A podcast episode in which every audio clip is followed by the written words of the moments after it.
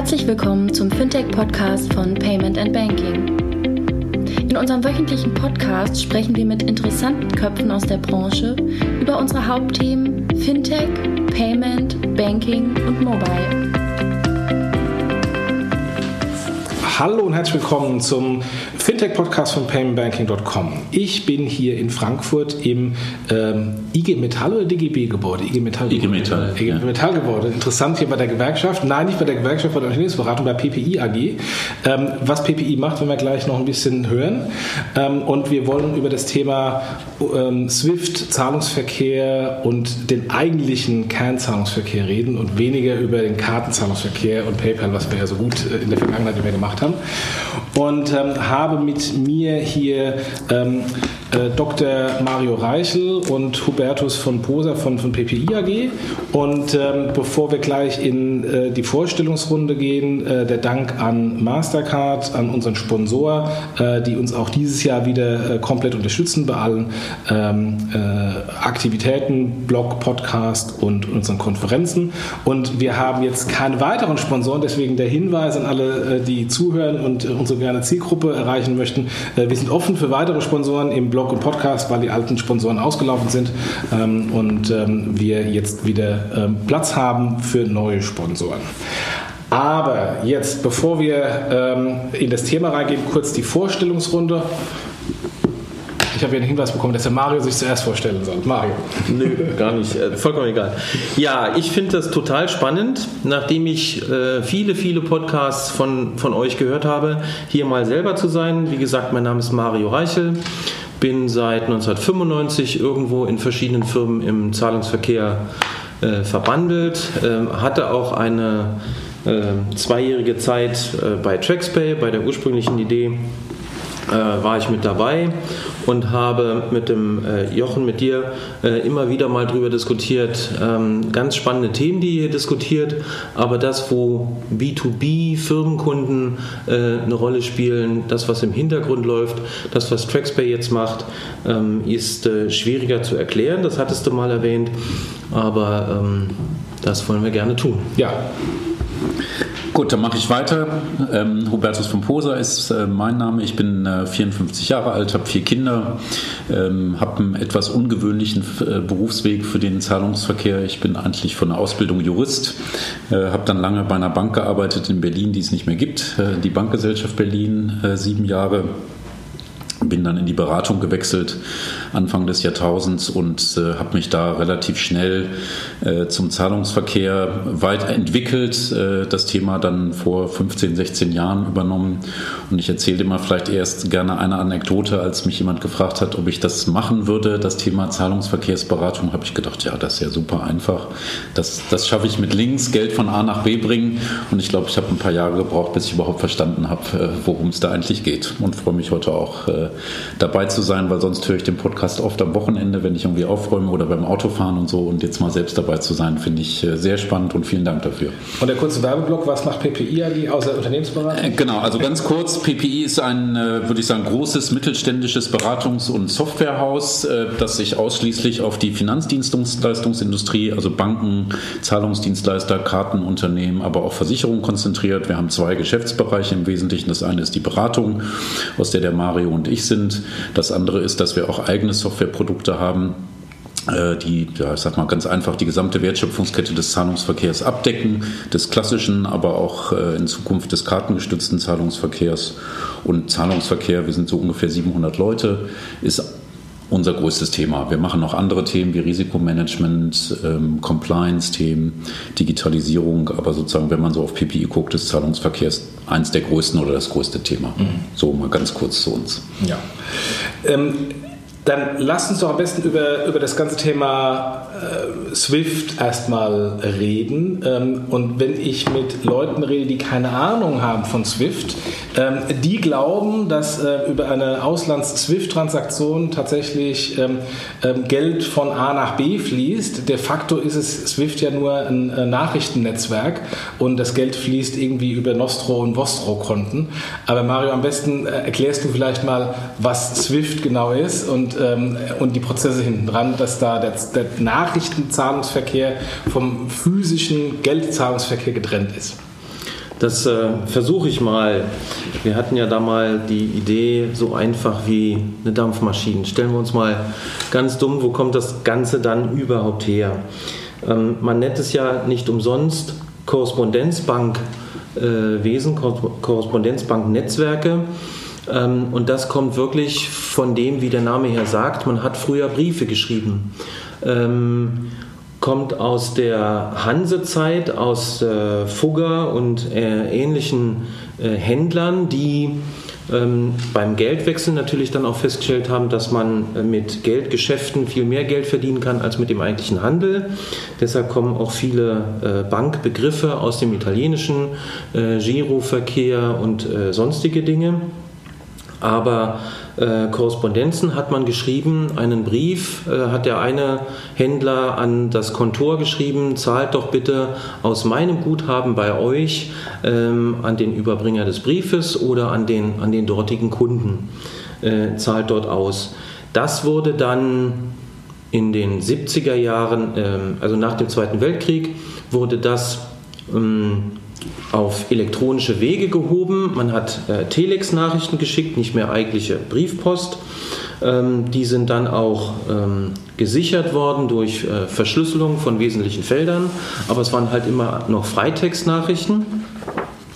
Äh, bis dann 1972 die Gesellschaft SWIFT als äh, Society for Worldwide Interbank Financial Telecommunications gegründet wurde kurz dazwischen zu gehen, das ist eine europäische Gesellschaft. Das ist eine globale Gesellschaft. Eine Gesellschaft mit äh, Sitz in äh, Brüssel, ja. ähm, zwar mit Sitz in Europa, aber sie agiert global, okay. weltweit. Und es ist eine Genossenschaft. Ne? Ja.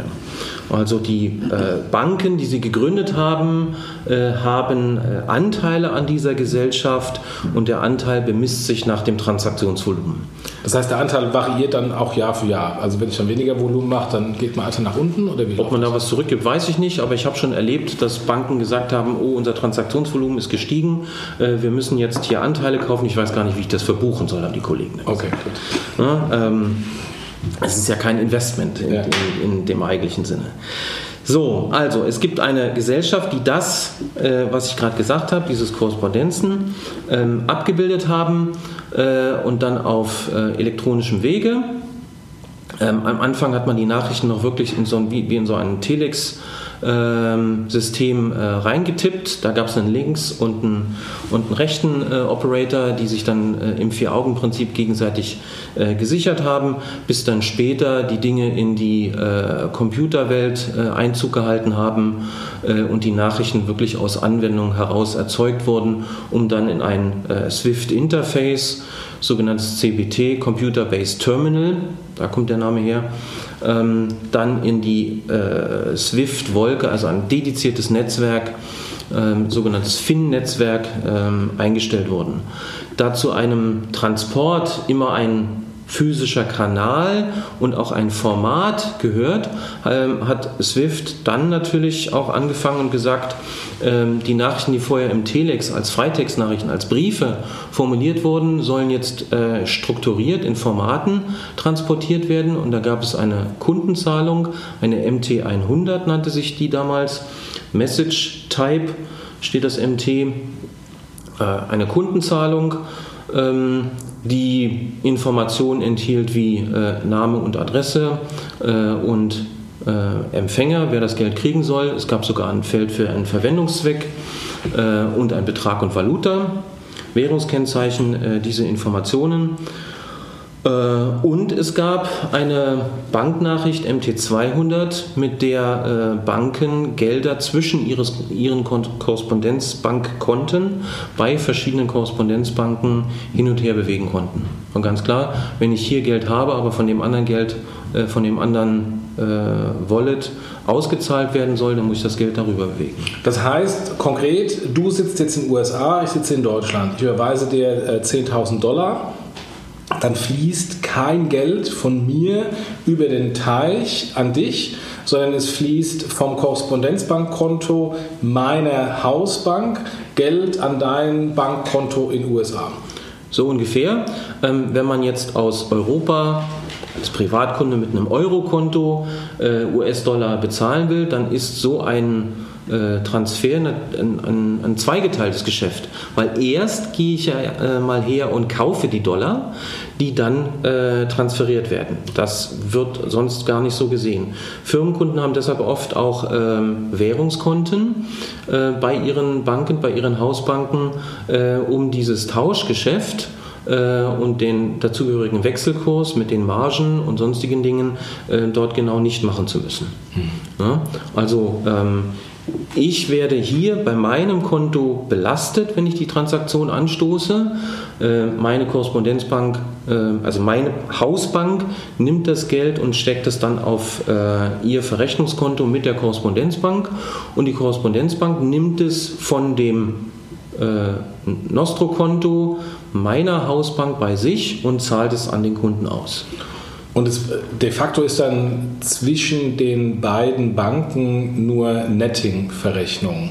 Weil es gibt ja, also beispielsweise du bist bei der Bank of America und ich bin bei der Deutschen Bank. Und so wie es Geldfluss von mir zu dir in die USA gibt, gibt es auch Flüsse von der Bank of America zu Deutsche Bankkunden umgekehrt. Und ähm, dann gibt es vermutlich dann nur eine äh, Differenz-Netto-Verrechnung, was tatsächlich dann auf der einen oder anderen Seite äh, äh, zu bezahlen ist. Oder ist es wirklich eine, eine, individuelle Transaktion?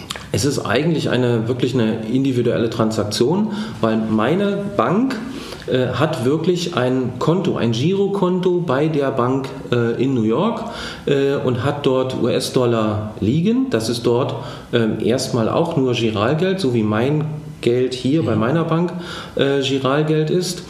Ähm, wenn der Empfänger bei der Bank wirklich selber sitzt, äh, dann kriegt der das auf sein Konto überwiesen und dann mhm. wird eigentlich nur Buchgeld mhm. äh, äh, bewegt.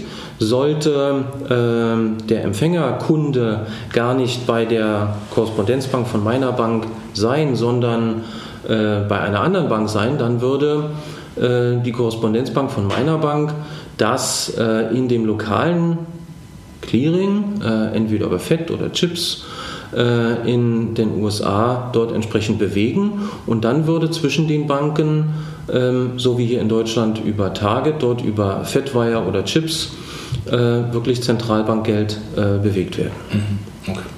Im eigentlichen Settlement. Ja? So wie zu jeder Zahlung die Bewegung von Liquidität gehört und die dazugehörige Information. Ähm, das heißt, der Verwendungszweck soll möglichst vollständig und ungekürzt mitgegeben werden.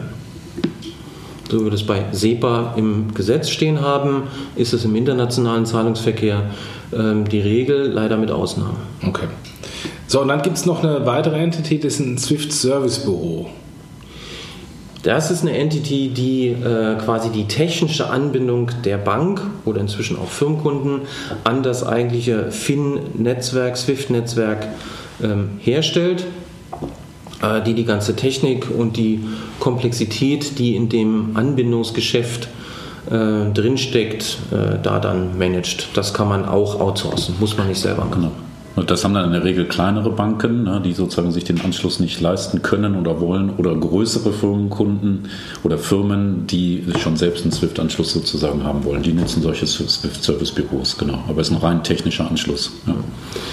Die Art von über äh, Übertrag, über die wir jetzt gesprochen haben, also meine Bank, bei der ich ein Konto habe, äh, schickt an äh, die Korrespondenzbank äh, in New York den Auftrag und dann wird dort Geld bewegt. Ähm, das ist natürlich nicht der, nicht der Regelfall. Äh, denn sonst müsste ja äh, quasi weltweit jeder mit jedem äh, auch ein Konto haben. Mhm. So, so deshalb hat sich diese ähm, Art des Geschäftes, diese äh, Dienstleistung ähm, internationaler Zahlungsverkehr ähm, auch als Geschäftsmodell herausgebildet und manche Banken bieten Korrespondenzbankdienstleistungen an äh, und führen Konten von anderen Banken und anderem wiederum nicht. Mhm. Und demzufolge äh, ist dann mh, mm, eine Übertrag von einem, äh, ja, eine, eine, Überweisung von Europa nach USA ähm, eine längere Kette. Weil meine Bank, vielleicht meine Sparkasse oder Volksbank, äh, hat keine Korrespondenzbank äh, in New York, sondern nur das Spitzeninstitut, also die dazugehörige Landesbank oder die DZ-Bank. Ähm, die haben eine Korrespondenzbank äh, in New York. Ähm, und äh, ja, wie gesagt, das muss ja dann noch gar nicht mal die äh, Bank des Begünstigten sein. Die kann ja dann als was auch immer, Credit Union, äh, hinter einer größeren Bank äh, dranhängen, die ein, äh, ja, ein Chips- oder Fettwire-Teilnehmer ist, ähm, um dort entsprechend zu erreichen zu sein. Jetzt haben die großen Geschäftsbanken und auch die Landesbanken und die Z-Bank in den äh, großen Ländern, also du sagst New York, ähm, natürlich eigene Tochtergesellschaften, eigene Banken. Ähm, wenn ich jetzt von Deutschland eine Überweisung in die USA mache, gibt es da überhaupt dann noch ein Korrespondenzbanknetzwerk? Läuft es überhaupt über SWIFT oder läuft es in-house quasi von der Sparkasse zur Landesbank äh, auf das Konto der Landesbank in USA und dann über das USA-Netzwerk an den Empfänger? Ähm, das gibt es bei äh, gewissen Konstellationen, passiert sowas auch in-house, dass mhm. die äh, Systeme über gemietete Leitungen äh, entsprechend hausintern miteinander verbunden sind. Aber um der Standards wegen ähm, gibt es auch die Variante, ähm, dass wirklich die Bank in Frankfurt an ihre Tochter oder ihre Branchefiliale in New York über SWIFT das entsprechend verschickt. Okay die großen Transaktionsbanken, die großen GTBs, äh, die da sind, die haben äh, mit SWIFT eine, eine Flatrate. Äh, das heißt, denen ist die Transaktionszahl, Anzahl egal. Ähm, das heißt, für die kommt es sogar noch günstiger, wenn sie das über SWIFT schicken, als wenn sie das über die eigenen Netzwerke okay. verteilen. Jetzt ist Auslandszahlungsverkehr relativ teuer, hm. ähm, sowohl für Endkunden als auch für ähm, Firmenkunden. Wie stellt sich da die, ähm, die Kostenstruktur? Du sagst gerade eben, gibt dann auch eine Flat-Fee bei Swift. Ähm, wer kassiert denn da? Da gibt es wahrscheinlich auch Kontoführungsgebühren für die Nostro Vostro Transaktionsgebühren. Ähm, wie kommt dieser teilweise relativ hohe Betrag ähm, zustande? Genau, also wenn man so von oben drauf guckt, gibt es, glaube ich, erstmal, Mario, du musst das dann ergänzen, äh, drei Kostenkomponenten. Das ist einmal natürlich das SWIFT-Netzwerk und die ganzen Messages, die da hin und her geschickt werden, was ja, was wir gesagt haben, noch nicht das Geld ist. Das kostet natürlich Geld und ähm, das lässt sich SWIFT und muss ja auch bezahlt werden. So, das ist die eine Kostenkomponente. Da gibt es unterschiedliche Preismodelle. Ich sage mal, umso größer, umso flatter, mhm. hätte ich jetzt so flapsig gesagt. So.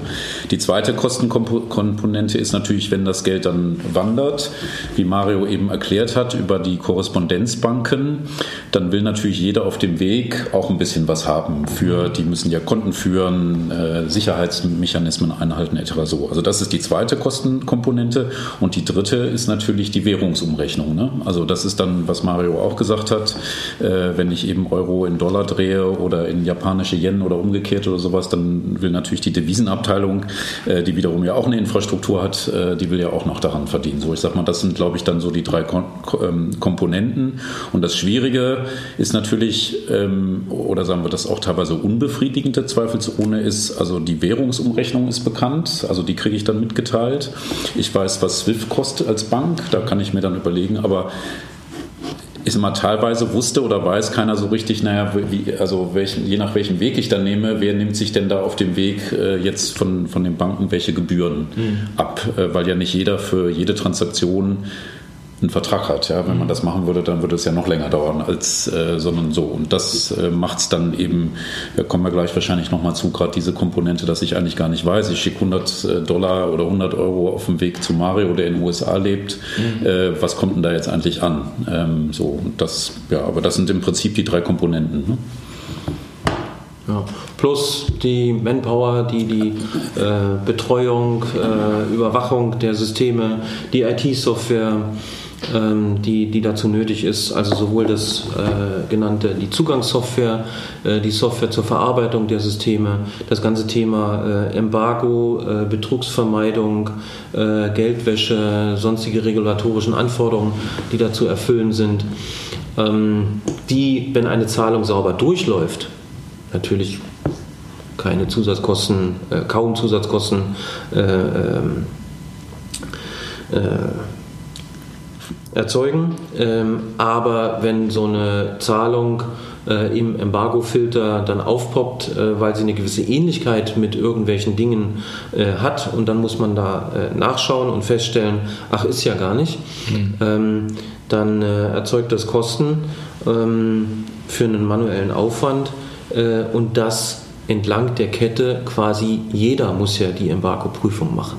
Ja, denn keiner darf sich in der Kette auf den vorhergehenden äh, verlassen. Das ist dann wiederum so eine regulatorische Forderung, äh, dass jeder selber für seine Prüfung verantwortlich ist. Und äh, ein zweites Thema, was, was immer hochkommt, ist, wo ist eigentlich mein Geld? Und wann kommt das Geld an? Ähm, aufgrund, dieser, aufgrund dieser verschachtelten Struktur ist es natürlich immer schwierig herauszufinden, wo jetzt nun das Geld ist, was natürlich für heutzutage, wo ein E-Mail und äh, ein Telefonanruf und ein Videostream in Echtzeit durchs Internet durch, um die halbe Welt äh, geistert, äh, teilweise sehr schwer nachzuvollziehen, dass ähm, nicht klar ist, wann und wo das Geld ankommt. Mhm. also das weiß ich von, von meinen Dienstleistern in den USA, äh, ist ein regelmäßiger, oder war, wir sind, mhm. nutzen nicht mehr Swift, Swift, benutzen jetzt mittlerweile Transferwise, ähm, äh, ein regelmäßiges äh, Problem. Ähm, wann bekomme ich mein Geld? Äh, wie viel Geld kommt tatsächlich an? Ähm, und wo steckt nun genau das Geld? Weil ich sage immer, es ist abgeschickt und die anderen sagen, es ist nicht gekommen und hätte eigentlich schon längst da sein müssen, etc. etc. Das ist wie bei jeder Logistik. Ähm, wenn ich ein Paket losschicke, ähm, dann weiß ich auch nicht, äh, dann kann mir der Postbote auch nicht sofort sagen, äh, wo ist das denn jetzt? Mhm.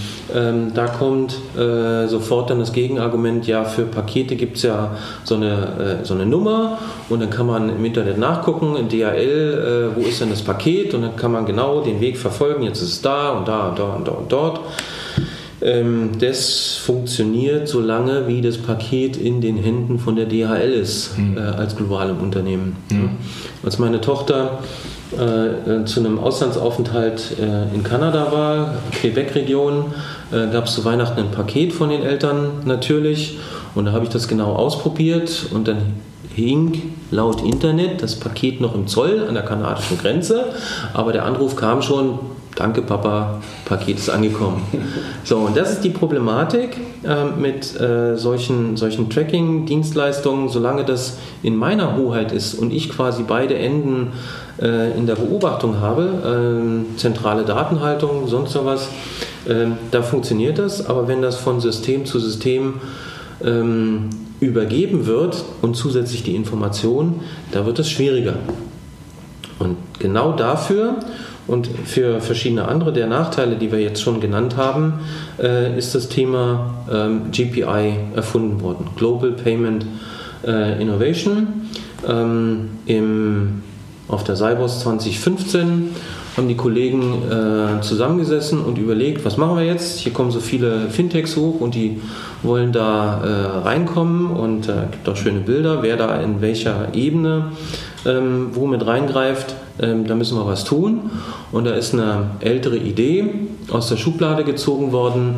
Wir verpassen so einer Transaktion, wenn sie durch die äh, Kette läuft, eine eindeutige äh, Referenz. So wie so ein Paket eine eindeutige Referenz bekommt, kann man dann, wenn jeder in der beteiligten Kette immer meldet, äh, das Paket ist jetzt weitergegeben worden, ähm, das in eine zentrale Datenbank meldet, dann kann man in dieser Datenbank nachschauen, wo ist das. Paket. Mhm.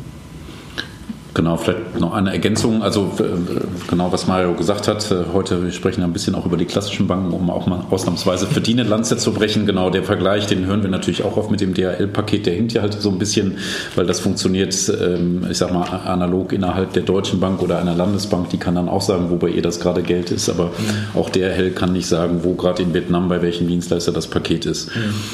Gleichwohl, und das ist, glaube ich, der wichtige Punkt, haben das natürlich zu Recht unheimlich viele, gerade Firmen, Firmen immer wieder moniert, dass sie mhm. sagen, ich weiß gar nicht, und das kann ja bei bestimmten Transaktionen, sei es, es gibt eine gesellschaftsrechtliche Transaktion, es gibt also da, wo es auch wirklich darauf ankommt zu wissen, wann ist das, haben das moniert. Und das war, und diese, dieser Druck, glaube ich, ist dann auch so groß geworden und wir kommen ja auch noch äh, zu, zu anderen Anbietern, die zumindest in Teilbereichen da besser gewesen sind, äh, auf SWIFT auch und auf die ganze Banken-Community zu sagen, wir brauchen hier irgendwie eine Lösung. Ähm, und äh, so ist dann ja auch GPI ähm, entstanden. Genau. Wie ist denn da der Status? Also ich war vor einem halben Jahr ähm, äh, bei einer großen deutschen Bank ähm, und brachte mein klassisches kleines Traxpay-Beispiel mit meinen Dienstleistern. So, ich bin jetzt Transferwise gewechselt, weil das mit dem Auslandszahlungsverkehr, das war jetzt nicht mit der Bank der Zahlungsverkehr, deswegen konnte ich da ein bisschen vom Leder äh, hauen, äh, funktioniert nicht, ich weiß nie, wo es Geld ist. Und dann sagte er so, ja, das können wir jetzt auch mit GPI. Und ich so, ja, kommunizieren Sie denn an den Kunden? Nee. genau. Also da wird, glaube würde ich, werden zwei sehr gute, gute Punkte haben. Also A, prinzipiell ist es noch freiwillig. Also ja. jede Bank entscheidet erstmal selbst für sich, ob sie daran teilnimmt oder nicht. Auf der anderen Seite muss man sagen, dass SWIFT, also es gibt ja bestimmte, sag ich mal, Komponenten in diesen Nachrichten unter diesem Modell, die sind zwingend und manche, die sind eben freiwillig. Und ja. am Anfang war JPI mal komplett freiwillig und jetzt werden sukzessive mehr Komponenten verpflichtend, sodass also meine oder unsere Erwartung ist, egal ob man da jetzt schon mitmacht oder nicht, im Laufe der Zeit wird das irgendwann alles verpflichtend sein, wie zum Beispiel diese Referenz, die der äh, Mario ähm, ähm, angesprochen hat. So, die andere Frage ist natürlich dann immer noch ähm, absolut sehr valider Punkt Punkt, jetzt weiß die Bank, wo das Geld ist. Jetzt ist natürlich nochmal die Frage, will sie das eins zu eins an den Kunden weitergeben? Mhm. Will sie es sagen, ich gebe es weiter, aber du musst dafür zahlen, Kunde? Das ist da, glaube ich, muss jede Bank noch ihren Ansatz finden. Mhm. Ähm, da kann man sich jetzt über persönliche Erhaltung, aber da gibt es natürlich einen gewissen Konflikt, ja, lege ich das jetzt offen einfach meinem Kunden äh, und mache mich damit als Bank ein bisschen unwichtiger oder, oder biete ich es als Service an? Also ich glaube, da macht das jeder jetzt im Moment noch ein bisschen anders. Ne? Äh, am Ende aber ist es natürlich im Sinne des Kunden, wenn der direkt gucken kann, wo ist meine Zahlung. Und ich glaube, da wird es auch über die Jahre hinaus drauf, drauf hinauslaufen. Über die Historie äh, gesprochen, 2015 sind die Ideen auf den Tisch gelegt worden und beschlossen worden. 2016 war der Pilot in einer sogenannten Closed User Group. Das heißt, diese eindeutige Referenz für die Transaktionen ist nur innerhalb der teilnehmenden Banken ausgetauscht worden. Äh, Im SWIFT Release 2017 ähm, ist definiert worden, dass mit so einer Referenz in dem Datensatz äh, auch die anderen Banken klarkommen müssen. Das heißt, der, äh, die, die, die Transformations- oder Informationskette der eindeutigen Referenz ist eine, einen Schritt weiter gegangen als die Closed User Group. Mit dem Release äh, 2018 ist dann definiert worden, jeder, der in FIN-Netzwerk eine MT103 oder 202 ähm, Nachricht äh, verschickt, muss ähm, entweder, wenn sie neu ist, wenn er sie initiiert, eine solche Referenz äh, dazu schreiben die ist per Definition, per Algorithmus ist die eindeutig, äh, diese Referenz. Oder wenn er eine Transaktion weiterleitet, also als Intermediär in der Kette, dann muss er die Referenz, die er bekommen hat, auch eins zu eins entsprechend weiterleiten. Mhm. Ähm, seitdem, seit November 2018, ist also so, dass alle äh, Zahlungen im, äh, nachvollziehbar sind, weil sie in der äh, FIN-zentralen Datenbank entsprechend äh, gespeichert sind. Ähm, nun ist es so, dass so eine Korrespondenzbankkette nicht nur über FIN abgewickelt wird. Wenn wir einen Zahlungseingang aus USA bei einer Landesbank betrachten, nicht jede Sparkasse ist selber FIN-Teilnehmer, äh, ist aber äh, Kontoführer des Begünstigten vielleicht für so eine Zahlung aus den, aus den USA. Äh, dann äh, ist die Transaktion bei der, bei der Landesbank angekommen, aber der Schritt zur, hin zur äh, Sparkasse, der war dann in dem Fall äh, dann nicht mit dabei. Jetzt geht man äh, dazu hin, dass die Meldung an die zentrale Tracker-Datenbank in der FIN-Wolke ähm, in diesem Jahr noch freiwillig ja, jetzt noch freiwillig ist und ähm, ab November 20, also mit diesem Release, äh, wird die Meldung Geld ist beim Begünstigten angekommen für alle FIN-Banken verpflichtend. Denn das FIN-Netzwerk äh, weiß ja nur, dass die Transaktion bei der letzten Bank angekommen ist. Ob die das Geld wirklich dem Begünstigten gut geschrieben hat, das kann das FIN-Netzwerk selber nicht sehen, weil genau dieser letzte Schritt passiert dort nicht. Und äh, dort werden die Banken verpflichtet, die Information, wie viel Geld ist wann angekommen, an die zentrale Tracker-Datenbank äh, zu melden. Und damit kann die erste Bank in der Kette, die äh, Bank des Auftraggebers, ihrem Auftraggeber die Informationen zur Verfügung stellen, sofern äh, entsprechende Schnittstellen da sind. in dem GPI-Prozess über die Jahre hinweg hat man gelernt, ähm, dass gar nicht mal äh, der, große, der große Einspareffekt oder der große äh, Faktor äh, dadurch kam, dass man das jetzt so macht und dadurch Zusatzdienstleistungen verkaufen kann, sondern man hat gelernt, dass Nachforschungsaufwände dramatisch gesunken sind. Denn man kann sich vorstellen, die Frage, wo ist denn mein Geld? Der Empfänger behauptet, es ist nicht angekommen. Dann musste ich eine Nachforschungsanfrage dem Zahlungsauftrag hinterher schicken. Der ist natürlich, diese Nachforschungsanfrage ist natürlich die gleiche Kette äh, gelaufen, hoffentlich, äh, wie die vorhergehende Zahlung. Und jede Bank in der Kette musste erstmal schauen, habe ich diese Zahlung überhaupt bekommen? Habe ich sie verarbeitet? Äh, ist sie gut geschrieben äh, oder ist sie entsprechend weitergegeben? Wenn ja, an wen? Und dann muss ich das entsprechend weiterschicken. Ähm, eine Nachforschungsanfrage ist das eine. Ähm, was ähm, oftmals ja noch äh, wichtiger ist, ist ein, ein Rückruf. Ja, immer wieder passiert, ähm, dass eine Zahlung aus Versehen oder äh, aus betrügerischer Absicht ähm, gezahlt wurde doppelt gezahlt wurde. Und dann geht es darum, möglichst schnell äh, die Transaktion zu stoppen, ähm, beziehungsweise das Geld auch entsprechend äh, zurückzubekommen.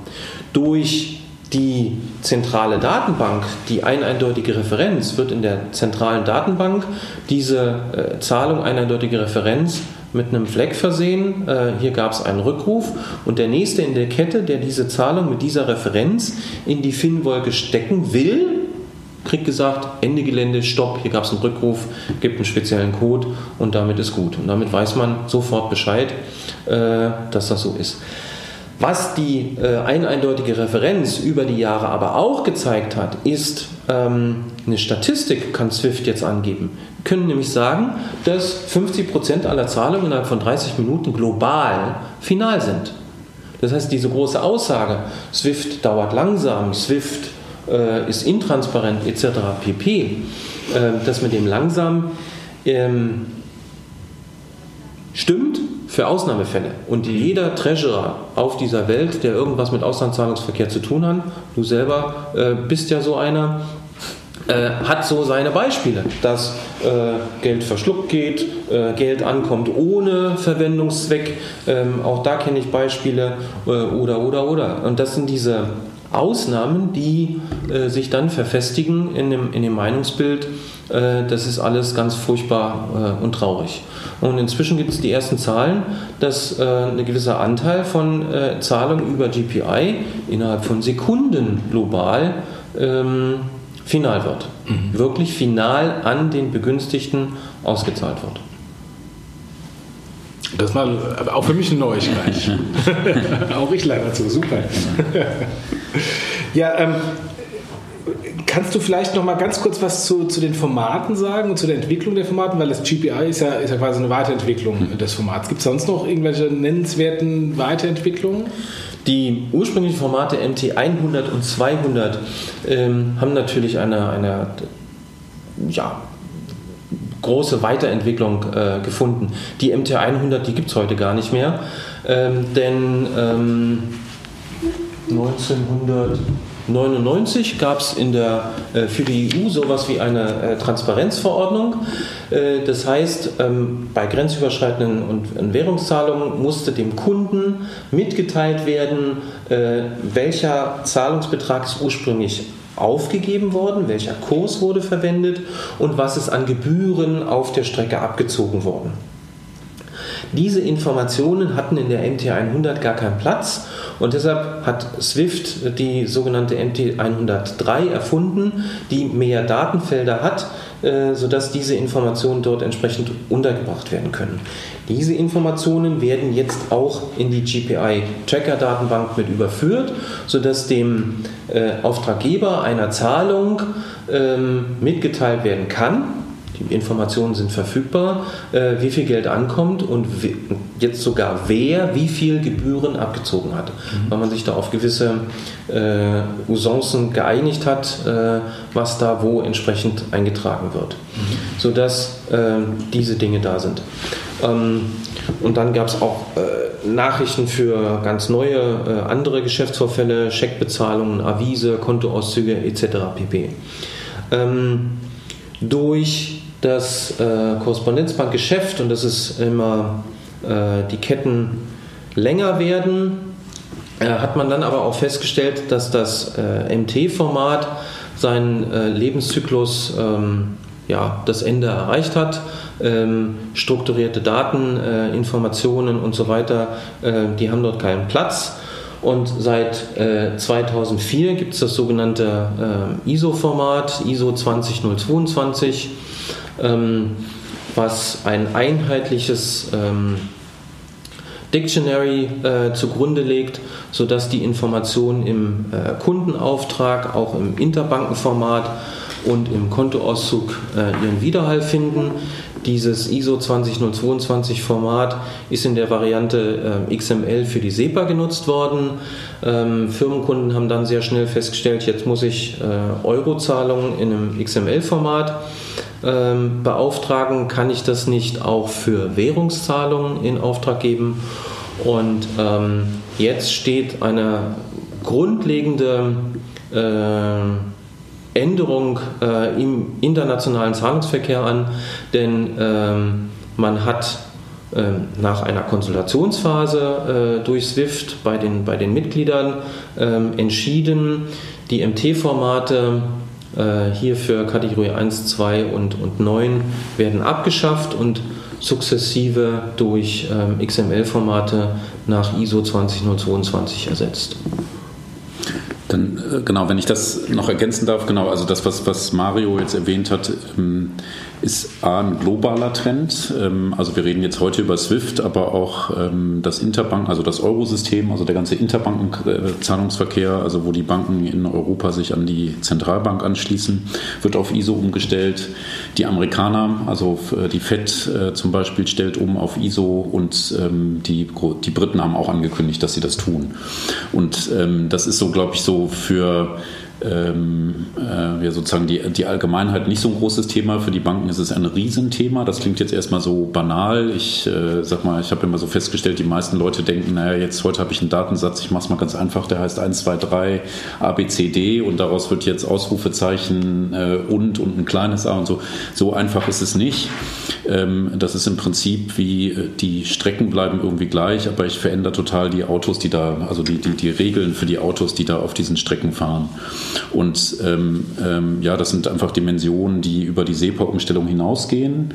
Und ähm, wo auch wir jetzt auch alle lernen, ist, dass äh, man, man könnte jetzt so sagen, nachdem Mario gesagt hat, genau, SEPA ist äh, ja auch schon auf ISO und XML, na dann prima, dann nimmt man dasselbe jetzt nochmal äh, für äh, SWIFT und dasselbe nochmal auch für die ganzen anderen äh, Währungsräume, die ich erwähnt habe. So einfach ist es eben nicht. ISO gibt ja nur die Strukturen vor. Welche, äh, was ich davon jetzt von diesen Strukturen Strukturen verpflichtend mache, freiwillig mache, wie ich lange ich mache, ist dann wieder in jedem dieser Felder, egal ob es jetzt Interbanken, SWIFT, äh, mhm. FED, äh, äh, UK, das ist dann wieder unterschiedlich. Das macht es so schwierig. Äh, und das andere ist, ähm, das, das hat auch dann neue Regeln zum Beispiel. Also ich habe neue Möglichkeiten. Also ein Beispiel ist, was der Mario vorhin an erwähnt hat, Rückrufe, die oft vorkommen. Die kann ich zum Beispiel im Interbanken-Zahlungsverkehr ähm, kann ich die noch nicht machen, zumindest heute nicht so. Die werde ich zukünftig machen. So, das heißt, da muss ich den Leuten in den Banken erstmal beibringen, wie funktioniert sowas. Mhm. Äh, die müssen sozusagen eine ganz andere Sprache lernen. Ähm, und das macht es eben sehr herausfordernd und auch sehr, sehr teuer. Also was, glaube ich, nicht so bekannt ist, ist, dass die Kosten dafür über die hinausgehen, als äh, die wir mit der SEPA-Umstellung hatten. Oh, das ist ja, einiges. Ja, genau. Also das sind Riesenprojekte, die da laufen.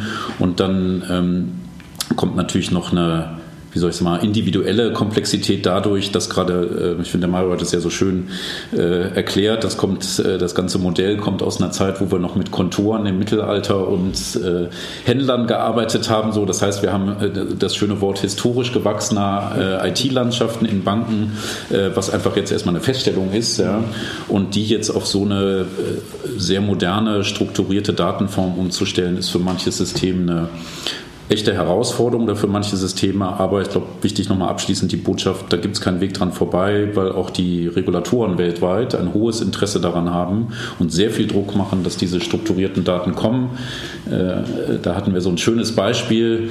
Äh, wir haben heute keine strukturierten Adressdaten. Wenn ich äh, dir jetzt eine Zahlung schicken würde, da steht in Cuba Libre, aber das ist der Name deiner Bar, mhm. also ganz harmlos, dann würde das sozusagen heute trotzdem wahrscheinlich im Embargo-System hochpoppen, zukünftig dann nicht mehr, weil das nämlich eine strukturierte Angabe in einem strukturierten Adressfeld ist und damit wird das alles viel effizienter. Die Aufsicht ähm, hat schneller Möglichkeit, Antiterrorfinanzierung zu kontrollieren, Embargo und so weiter. Die Banken sparen ein bisschen Aufwand, aber bis man dahin kommt, ist es ein teurer und weiter Weg. Aber das ist eigentlich eine Riesenveränderung, die da jetzt ansteht. Die nicht nur äh, den Interbanken-Zahlungsverkehr betrifft, sondern auch Firmenkunden.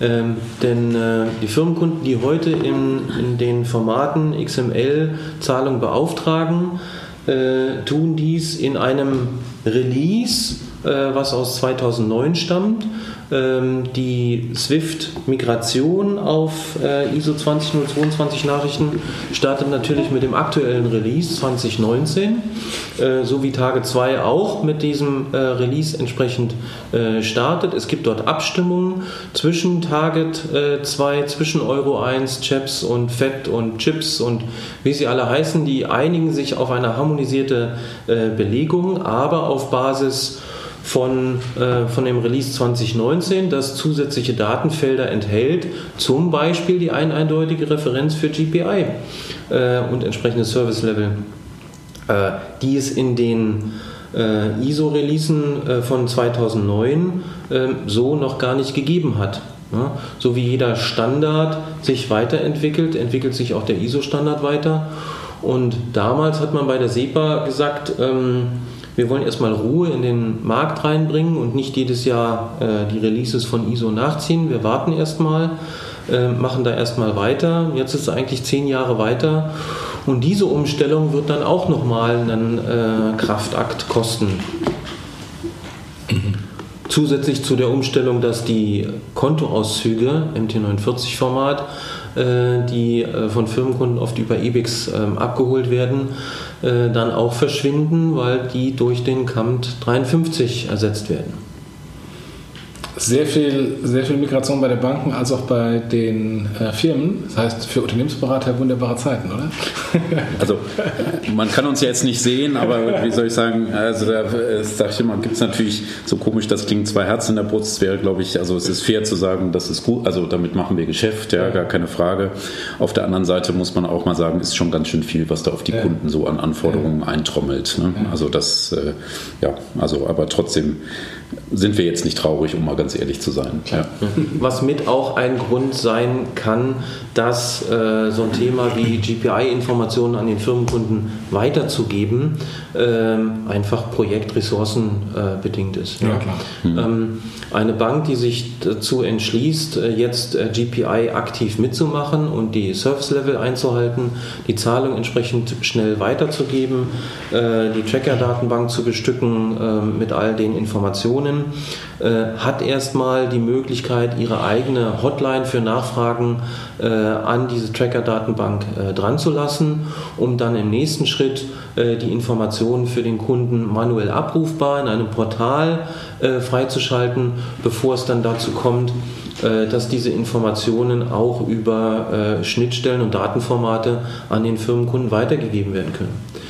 Die Vision könnte sein, dass äh, die ein eindeutige Referenz, die hier benutzt wird, ähm, dann durch den Firmenkunden schon initiiert wird und vielleicht sogar schon durch den Rechnungssteller. Das ist eine Rechnungsnummer, dann eine 36-stellige UETR, Unique End-to-End Transaction Referenz, äh, ist, äh, die über einen entsprechenden Algorithmus global eindeutig ist man dort dann äh, solche Rechnungsnummern äh, geben kann und der Kreislauf ähm, EDI-Loop, haben wir das in Edifact-Zeiten Ende der 90er mal genannt, ähm, könnte dann wahr werden. Jetzt sind wir schon fast dreiviertel Stunde ähm, im, im, Podcast, haben sehr viel über, über Swift und die quasi gewachsenen historischen Strukturen geredet. Ähm, jetzt gibt es ja da neue, neue Player, die versuchen von diesem, von diesem Kuchen im, im, im Zahlungsverkehr, also im Kernzahlungsverkehr, was abzuschneiden. Also TransferWise habe ich am Anfang schon mal gesagt, die das quasi im äh, vergleichbar, aber in einem Closed Shop machen als ein Anbieter, unabhängig von den Banken. Visa, Mastercard wollen in das, in das Thema rein.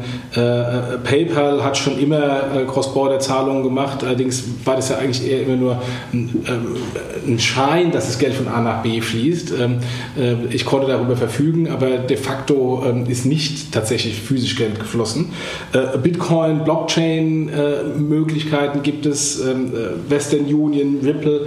Ähm, was, was seht ihr denn an, an tatsächlicher Traktion?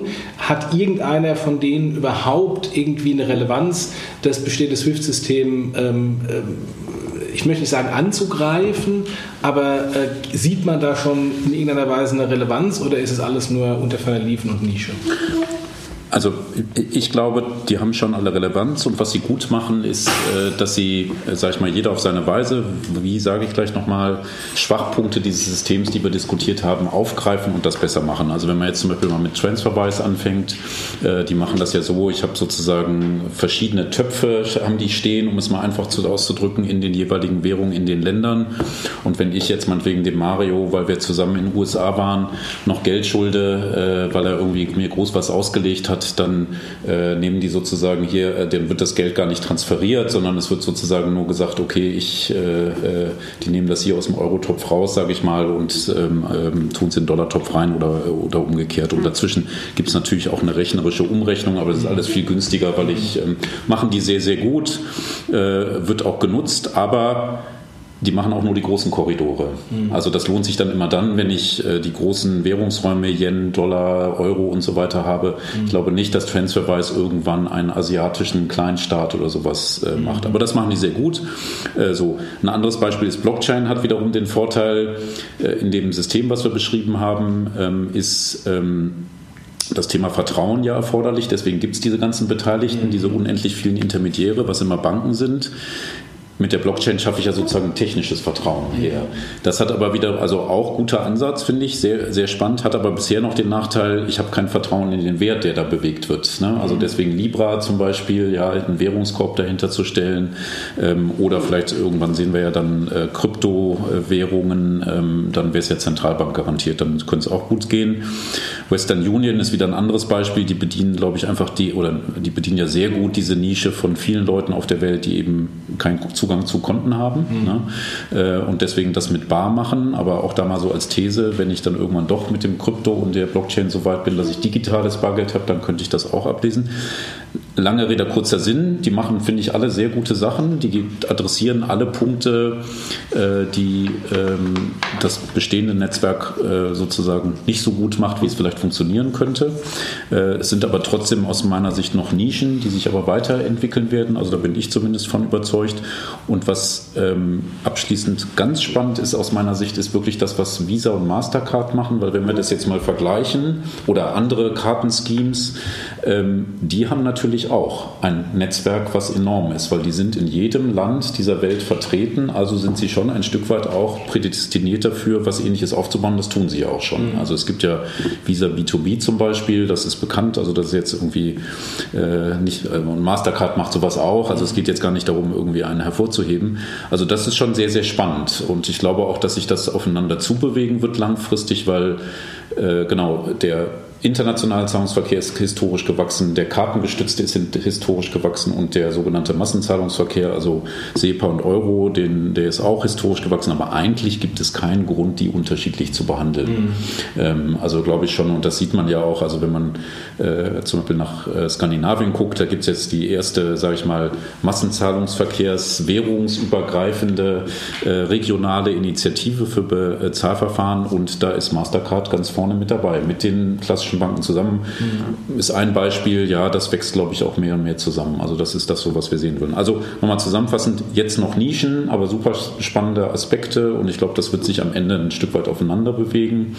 Und wahrscheinlich werden wir am Schluss sehen, es gibt ein paar Nischenanbieter und dann gibt es ein paar ganz grobe, große globale Transaktionsbanken. Schwierig wird es, wenn man in der Mitte ist. Also wenn man so, so eine, ich sag mal, so eine mittelgroße Bank ist und sich jetzt überlegt, hm, das eine lohnt sich nicht für mich, weil es zu teuer ist und das andere, das machen andere besser als ich, was mache ich denn jetzt eigentlich? Ja. ja.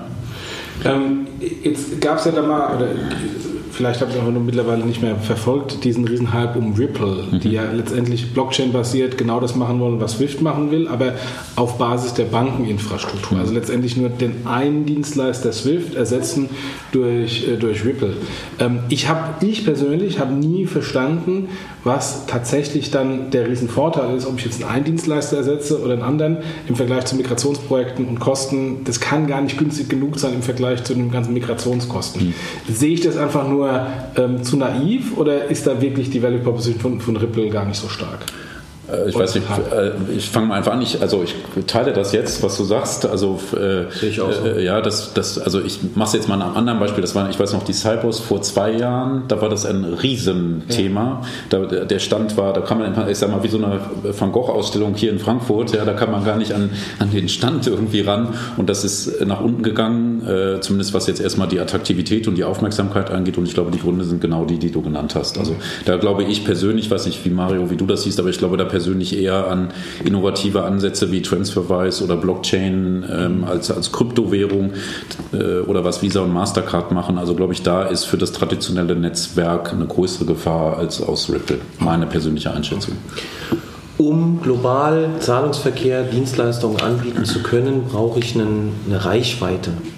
Swift selber sagt von sich, sie haben 11.000 Banken weltweit in mehr als 200 äh, Ländern miteinander verbunden. Und wenn ich heute zu meiner Bank gehe und nach Thailand, nach nennen irgendein kleines Land, Südsudan, äh, Geld schicken möchte äh, und meine Bank hat dort keine Korrespondenzbank, kann sie sich aber im Netzwerk einer Korrespondenzbank bedienen, die dort ganz bestimmt hinkommt. Mhm. Äh, mit all den anderen Dienstleistern äh, müsste die erstmal gucken, dass sie dort mit hinkommt. Und mhm. Transferwise bedient sich für die anderen als die 40 Währungen, die auf der, auf der Webseite stehen, mhm. halt auch mhm. äh, des SWIFT-Netzwerkes. Mhm.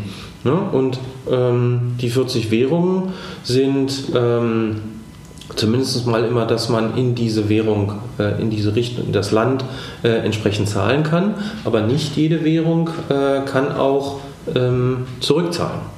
Ja, da gibt es Einschränkungen, weil äh, es ein Netzwerkgeschäft ist. Ich muss erstmal einen, einen Kanal haben, äh, in dem ich Nachrichten transportieren kann und ich muss auf irgendeine Art und Weise die Liquidität bewegen. Mhm. Da muss Vertrauen da sein. Mhm.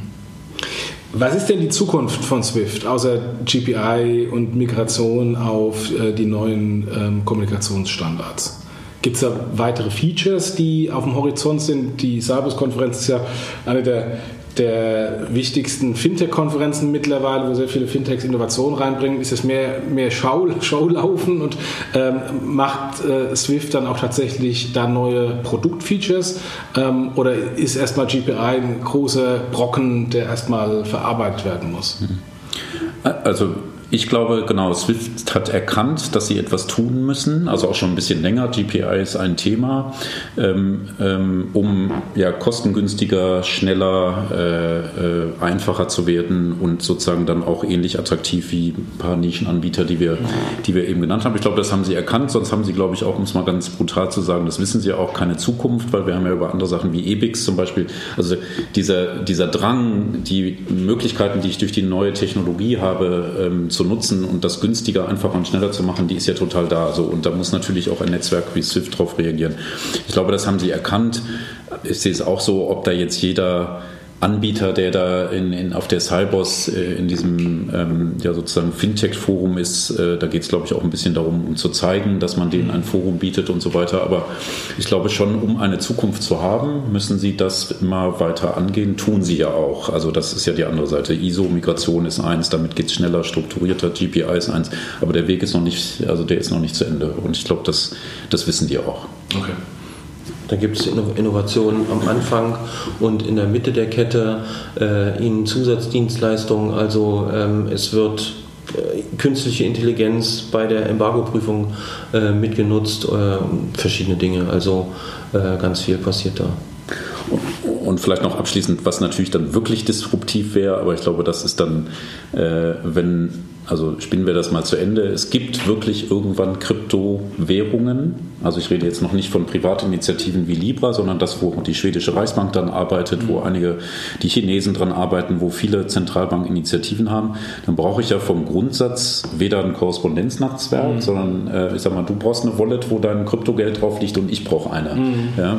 Äh, so, und dann schicken wir das einfach hin und her. Und wenn ich Unternehmer bin in äh, Deutschland und äh, ich bezahle jemanden in Hongkong, dann brauche ich eigentlich kein Konto mehr, dann brauche ich kein Swift mehr. Also ich mache es jetzt ein bisschen mhm. simpel und dann wird es, glaube ich, echt disruptiv. Das mhm. dauert noch ein bisschen, aber das wird dann echt spannend, wie alle darauf reagieren. du schickst mir eine E-Mail mit der Rechnung und ich schicke dir als Antwort den Anhang von, ja. von Geld. Und da sind wir fast wieder wie im Mittelalter. Ich schicke dir, ich, ich, ich bringe dir das Geld, aber da wir digital sind, kann ich es dir digital einfach ja. äh, so schicken. Ne? Ja. Und äh, es ist eben nicht mehr bar oder Gold oder sonst was, sondern es ist ein digitaler Datensatz. Am Ende ist es nichts anderes. Ne? Und dann wird es richtig spannend, finde ich. Ja, also auch in dem, in dem eigentlich eher langweiligen Hintergrundgeschäft im Maschinenraum gibt es äh, immer noch äh, spannende Innovationen. Ja, absolut.